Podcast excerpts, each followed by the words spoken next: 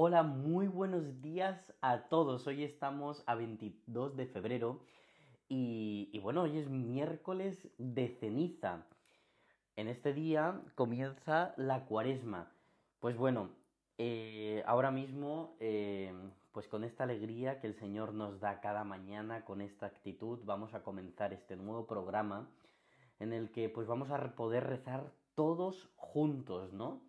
Y bueno, antes de, comenzar a explicar todo, pues espero que todo vaya genial, que vayamos a comenzar, unos van al trabajo, otros pues van a estudiar eh, y otros pues se despiertan y tienen que hacer muchas tareas en casa.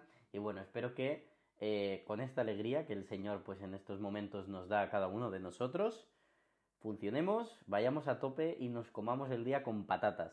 ¿Por qué? Porque tenemos al Señor de nuestra parte. Muy buenos días a todos y comenzamos.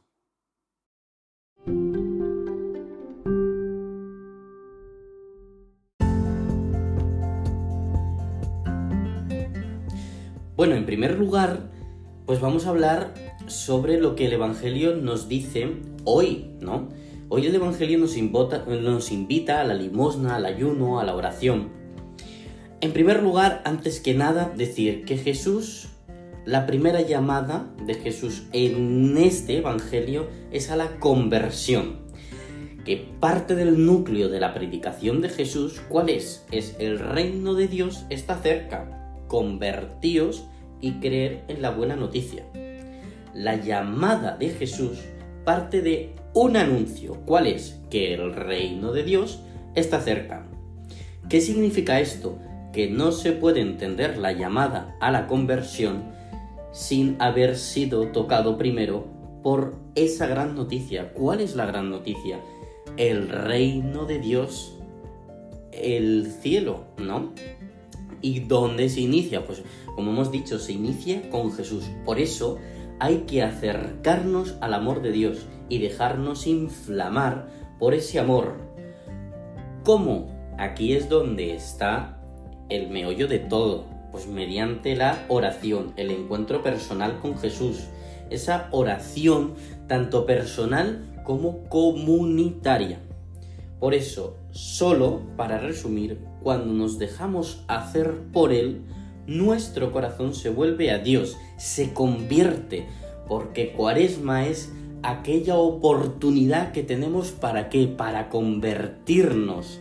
Es la conversión de, eh, de nosotros mismos hacia Dios. Pero eso sí, la conversión, y tenemos que tenerlo muy claro, es un don de Dios.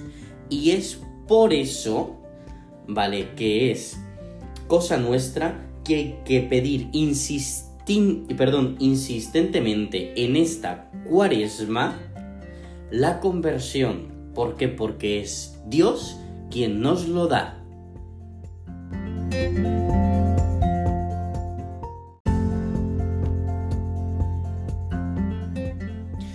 Bueno, ahora arrancamos con la segunda parte, la cuaresma. ¿Qué es la cuaresma? La cuaresma es un tiempo de preparación interior. Estábamos hablando del miércoles de ceniza, que va todo relacionado, evidentemente. Pero me quiero centrar en lo que es la cuaresma y quiero ser breve y rápido para que no dure mucho y que podamos afrontar el día con muchísimas ganas y yo aquí tampoco me quiera enrollar. Así, pues mientras vais al trabajo y todo, pues eh, escucháis esto. Cuaresma, uno, es un tiempo de preparación interior a la conmemoración de la muerte y resurrección de Cristo. ¿Cuánto dura? 40 días, ¿vale? Es una costumbre, ¿vale? Que se fijó aproximadamente en el siglo IV. ¿Qué significa, porque muchos os preguntaréis, la imposición de la ceniza? Pues bueno, el sacerdote traza una cruz sobre la frente de cada uno de los fieles, es decir, de tu frente, de la mía y de todos los que formamos la iglesia, mientras repite las palabras, conviértete y cree en el Evangelio. O también dice, recuerda que polvo eres y en polvo te has de convertir. Esto, ¿por qué se dice? Pues para recordarnos que nuestro lugar definitivo es el cielo. En la Iglesia Católica, esta tradición perdura desde el siglo XIX, ¿vale? No confundamos lo de los 40 días, ¿vale? Que se hace costumbre desde el, perdón, desde el siglo XIX, no miento, desde el siglo IX. No, no quiero que os confundáis lo de los 40 días, que es costumbre, ¿vale? Que se fijó en el siglo IV, y lo de em, eh, imponer la ceniza y, y decir, recuerda que del polvo eres y en polvo te has de convertir, es una tradición que empieza en el siglo IX, ¿vale? y existe para recordarnos, y esto es muy importante, y con ello quiero terminar, ¿vale?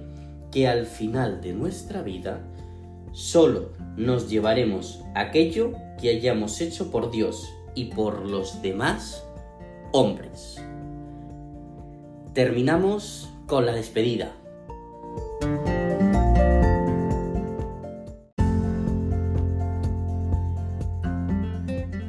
Bueno chicos, espero que me haya podido entender, eh, que, que, podamos haber entendido lo que es la cuaresma, el miércoles de ceniza, de dónde viene todo esto, cómo Jesús nos invita a la limosna, al ayuno, pero principalmente algo muy importante que es la oración, ¿no? Para resumir y todo.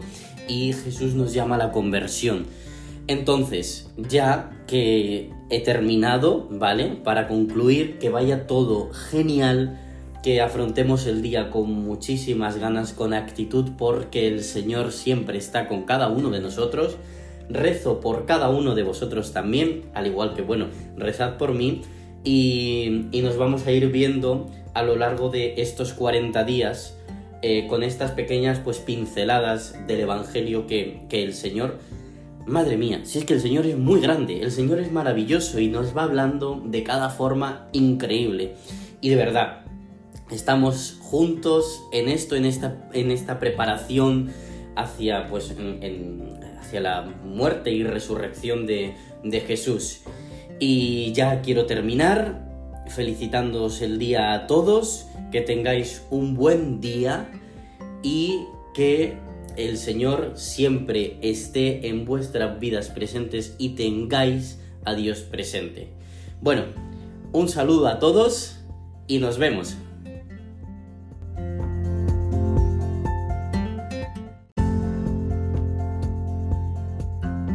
Hola, muy buenos días a todos y todas. ¿Qué tal? ¿Cómo estáis? ¿Cómo va todo? Espero que, el día haya comenzado muy bien, con actitud, con muchas ganas. Bueno, hoy vamos a comentar el Evangelio de San Lucas de hoy. Como ya sabemos, pues hoy es el primer día de Cuaresma, ¿no? O jueves. Eh, y vamos a hacer una lectura rápida del Evangelio. Es del Evangelio según San Lucas. Dice así. En aquel tiempo dijo Jesús a sus discípulos, El Hijo del Hombre tiene que padecer mucho, ser desechado por los ancianos, sumos sacerdotes y escribas, ser ejecutado y resucitar al tercer día. Entonces decía a todos, Si alguno quiere venir en pos de mí, que se niegue a sí mismo, tome su cruz cada día y me siga, pues el que quiera salvar su vida la perderá, pero el que pierda su vida por mí, por mi causa, la salvará. ¿De qué le sirve a uno ganar el mundo entero si se pierde o se arruina a sí mismo?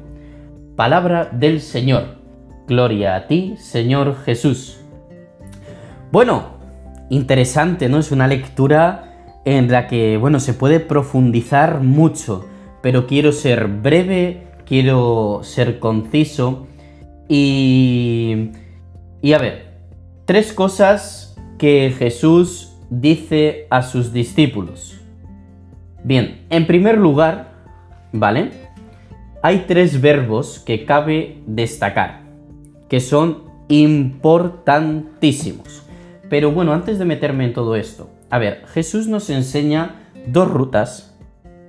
La primera ruta, el Via Crucis que tiene que recorrer Jesús. Y, él se, y la segunda ruta, es nuestro camino en su seguimiento con esa ruta. Es decir, no es solo Cristo quien tiene que tomar, eh, quien ha tomado esa ruta, sino somos nosotros quien tenemos que coger esa cruz. La cruz que tenemos, a cada, cada uno tiene una cruz, ¿no? Porque no es que haya una única cruz, Jesús tuvo la suya y es sufrir, morir y resucitar por cada uno de nosotros para salvarnos a todos. Vale. Entonces, Jesús nos pide en este Evangelio tres cosas, dos actitudes y la esencia de la, de la vocación. La primera actitud es negarnos a nosotros mismos. ¿Qué significa negarnos a, nosotros mismos? Pues apartar la soberbia, poner a Dios en el centro de todas las cosas. No devolver la cruz, sino afrontarla. ¿Por qué? Porque lo último es la resurrección. Afrontar las cosas tal y como son. Dejarse hacer por Dios es lo que el Señor con esta lectura nos está pidiendo. Porque aunque pensemos que todo está perdido, evidentemente no lo está, porque Dios siempre quiere lo bueno para cada uno. Pero lo bueno, evidentemente, pues tiene pues sus, sus pequeñas, sus pequeños también cosas y sacrificios que hay que tener. Eh, pero como Él también, a veces hay que pasar por el sufrimiento, hay que morir para poder alcanzar el gozo. Esa es la primera actitud de las tres cosas que Jesús nos pide en este Evangelio. Después tenemos una segunda actitud, que es tomar cada día la cruz. Bueno, pues como estábamos diciendo, ¿no? El afrontar las situaciones que nos vienen y dar gracias a Dios pues por todo lo que tenemos y eh, por lo que no tenemos incluso pues por algunas cosas que no nos gustan. Porque evidentemente la vida no es un camino de rosas, ¿no? Todos sabemos que hay que afrontar la vida y hay que... Eh, pues bueno, que, que la vida tiene muchísimos baches, pero todo lo que hace el Señor es bueno. Hay una canción que dice, todo lo haces bueno, Jesús, todo lo haces bueno, Señor. Creo que si no recuerdo mal es de Atenas. Pues todo lo que hace el Señor es bueno. Pero que sea bueno no significa que uno no tenga que dar ese sacrificio.